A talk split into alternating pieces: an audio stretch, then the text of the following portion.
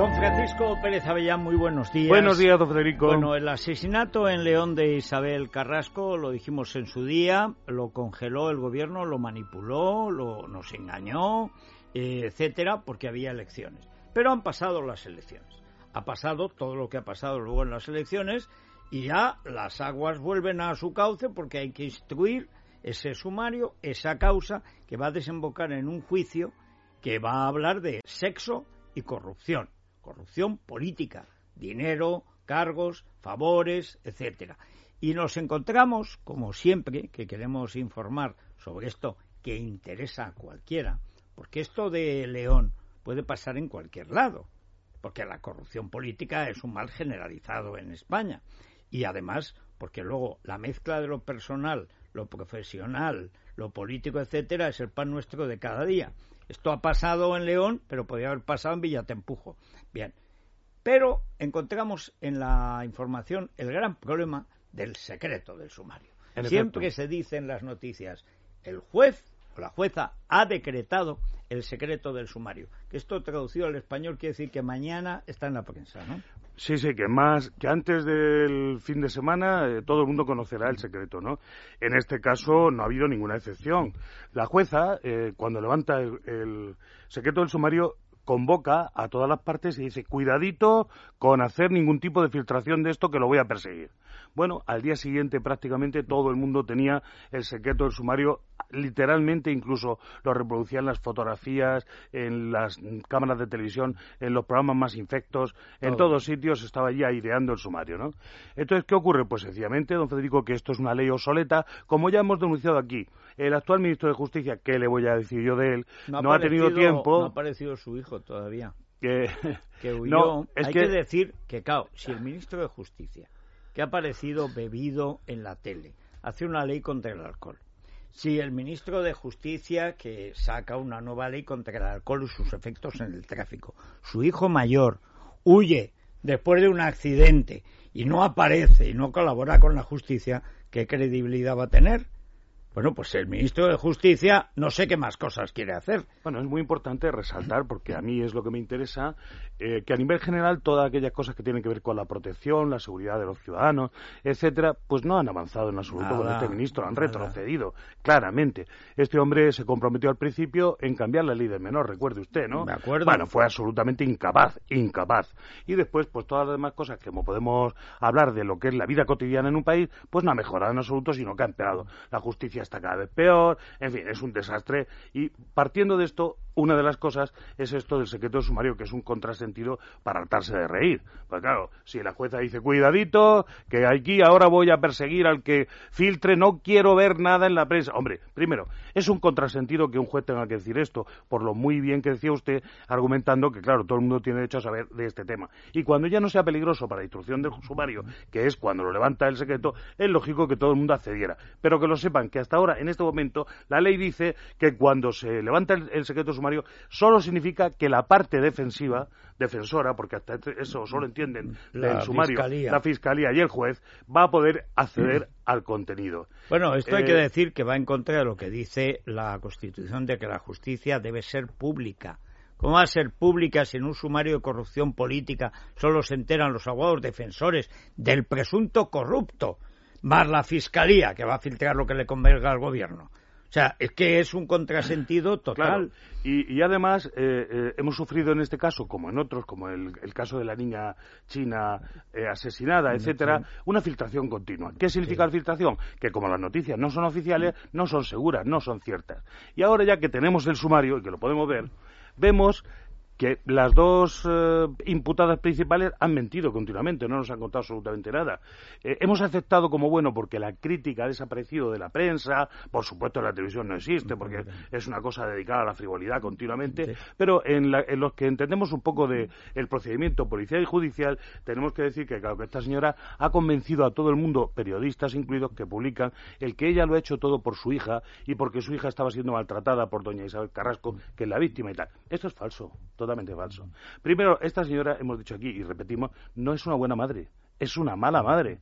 Dicho así, y aunque suene mal, esta señora arrastra a su hija a asesinar a una tercera persona. y además lo hace por un motivo que no ha dado a, la luz pública. Naturalmente nadie mata porque dos años antes hayan echado a su hija de un puesto de trabajo. Bueno, porque, un puesto de trabajo que le habían regalado antes, claro, hombre, seguramente por la relación con papá. Claro. Eh, es que, es que bueno, a ver, eso no está, no está complicado. Yo se lo digo, no está comprobado porque la investigación eh, policial carece del conocimiento necesario y suficiente, pues los policías en nuestro país, que son muy buenos y muy entregados, necesitan una formación que no se pone al día, pues porque sinceramente están en otra cosa. ¿Sabes por qué pienso El ministro del Interior está poniendo un cuartel de, de, la Guardia Civil en el, en el eh, pueblo en el cual veranea, en Fitero. Y el director general de la policía, con el que yo he compartido estos micrófonos, pues eh, ha, pues, ha, abierto un eh, museo de la policía en Palencia, en su Palencia natal. Esto es a lo que a lo que nos dedicamos. Es decir, oiga, ¿y para cuándo le van a enseñar a ustedes a los inspectores a investigar investigación criminal? Pues claro, si usted ve todo lo que se ha filtrado de sumario, ahora que tenemos el sumario de verdad, no hay ninguna declaración que merezca la pena. ¿Sabes por qué creo, Paco, que lo del padre es esencial en toda esta historia? Porque lo primero que hizo Cosido, faltaban 10 días para las elecciones, fue trasladar al padre, mandarlo Avilés, que recuérdese desde el 11M es el foco de todas las sospechas que puede haber sobre el mal funcionamiento de la policía y además porque este hombre todos le atribuían una relación con la difunta porque mandaba una barbaridad en la policía de León y sobre todo porque lo quitan de en medio al día siguiente. ¿Por qué? Pues porque el gobierno no quería un escándalo de tipo político y se conformó con el, escándalo sexual. y eso le salió bien al gobierno. De la joven, de la hija de, de este hombre, del inspector de policía y de la eh, presunta asesina, la que disparó por la espalda de una manera. Porque todo el mundo ha dicho aquí que este era un crimen chapuza. No, no, que va, esto está perfectamente medido, probado, se han entrenado. Esta señora ha hecho prácticas de tiro y dispara con una tranquilidad, aunque hay gente por ahí en la televisión y en la radio, en todos sitios, que dice, no, no, es que cualquiera le pega un tiro. No, no, le aseguro que no. Disparar un arma, como en este caso es un 38, darle a una, a una persona. Y disparar a matar. Con una precisión. Y, rematar. En un minuto acabar con ella y huir, está todo perfectamente planificado hasta el punto que cuando llega al vehículo en el cual ella se refugia, tiene allí la ropa que se ha quitado, que era de sobrepuesto, para eh, poder mm, pasar desapercibida como un disfraz. Bueno, el crimen es interesantísimo desde el punto de vista criminológico y eh, nos cuenta que han mentido. También, el, en, mi opinión, el inspector de policía que ha sido llamado por la jueza, como no podía ser menos, a declarar que es padre y esposo de una de las imputadas y de la otra. Es decir, quiero decir que está muy relacionado la munición que aparece en casa de la chica joven, que por cierto es una casa que era un trastero y que ella compra como un trastero pero que utiliza como un ático. Es una cosa que ya dibuja al personaje.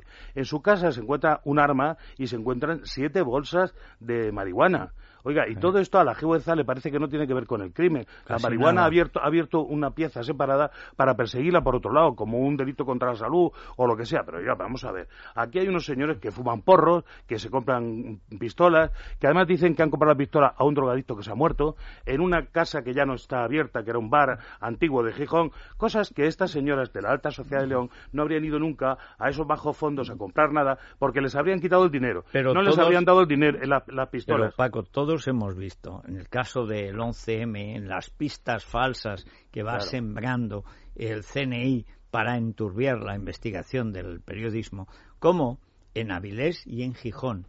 Bueno, allí no es que el delito sea una, una situación sorprendente, es que es la atmósfera en que se mueven, por desgracia, y lo primero que hacen es decir, hay un muerto que es el que le vendió la pistola hace dos años que murió. dice, bueno, y en dos años no han sido ustedes para recuperar la pistola. Y luego una mentira, una mentira, pero es tan zafia. Dice, y después no, dice, ya no está ni el local ni el muerto. Raro es que no se lo endilgaran a Jacotot, aquel, aquel del Madrid, que desde que murió le han endilgado todos los problemas de espionaje, de delitos económicos, como ya está muerto, pues ya no se puede. Pues en este caso, a usted le va a gustar, en algunas televisiones aparecen unos individuos que a distancia hacen diagnósticos de psiquiatría. Dicen, esto es una folie a como usted sabe, que es una cosa que mm, se debe haber diagnosticado dos veces en la historia del crimen. Una locura a dos. Bueno, ¿eh? y además resulta que, aquí hay tres señoras pero imputadas. no sucede en el crimen. Esto es la histeria como una locura de madre e hija que supone simplemente una locura que se consume en sí misma. y además paraliza a esas personas que viven obsesionadas la una con la otra y que es que no pueden ni moverse ni salir de casa, como para mm, ponerse a matar en un puente de, León. De, Zola que realmente es sobre esto. Pero lo, lo, que quiero decir es que aquí además hay tres imputadas, sería una folía trois, en todo caso, porque hay una policía No olvidemos a papá a quien le llamamos para decir que hemos matado a alguien. ¿eh? yo tengo que decirle que la, la, cartuchería, la munición que se encuentra en la casa pone el nombre del padre. ¿eh? Pablo Antonio. Es decir, que, bueno, ha sido robada en su domicilio, en su casa o, lo que sea. Entonces, lo que estamos hablando es que un policía, pues, no se entera en un momento determinado de que una de, sus de su hija o su mujer, pues, consumen marihuana, se compran pistolas por ahí, pistolas que no se habían empleado nunca en ningún otro crimen y que dicen que compraron por 2.000 euros cada una.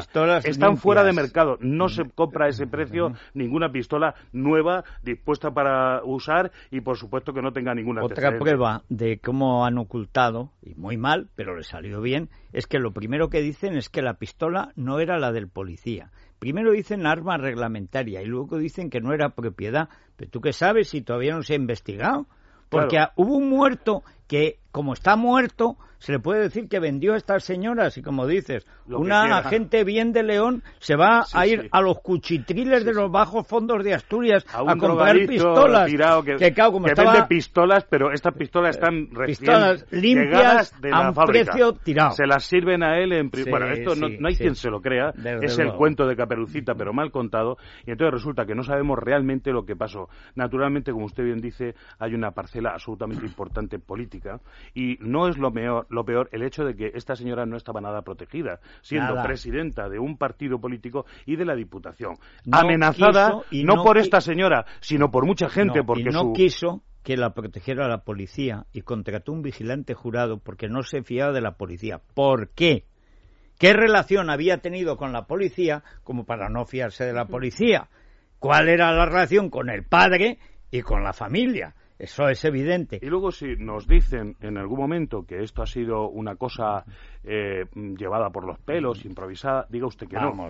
Estas señoras no estaban merodeando el lugar donde ella eh, decide irse por la pasarela a la sede donde ha quedado para irse a escuchar la conferencia de Mariano, sino que lo que hace es que alguien, alguien llama a estas señoras por teléfono y les da lo que se dice el queo, ¿no? Sí. En la delincuencia. Está saliendo. ahora y saben perfectamente por dónde, cuál es el itinerario, etcétera. Y estas señoras llevaban una semana preparando la coartada. Iban a una, a una eh, tienda eh, de pastelería en donde iban todos los días prácticamente para que las vieran con la mala suerte de que no se olvidaron de que ese día era lunes y que cerraba esa pastelería. Pero ellos tenían perfectamente preparado incluso la huida. Lo que, lo que no esperaban es que hubiera testigos y testigos cualificados como el, policía, jubilado, que, la vio e inmediatamente se puso en contacto con sus jefes, amigos. Se carga todo el Y claro, ahí es donde se les estropea todo, pero ya las tenían todo preparado. Ahora nos quieren hacer creer todo lo contrario. ¿Cuál es el, próximo paso, Paco? ¿Cuándo vamos a saber?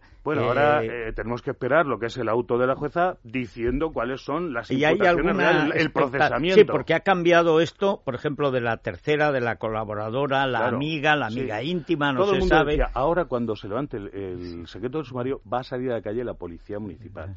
Pero el otro día un periodista de León nos decía que eh, hay razones poderosas para mantenerla. Hombre, claro, es que estas señoras necesitan a alguien que realmente conozca la calle, que tenga un plano de las calles de León, eh, que, sepa manejar una pistola de 38. La policía local de León tiene el 38 como dotación habitual, es decir, que se pueden hacer, en llegado el momento, unas prácticas con esa pistola.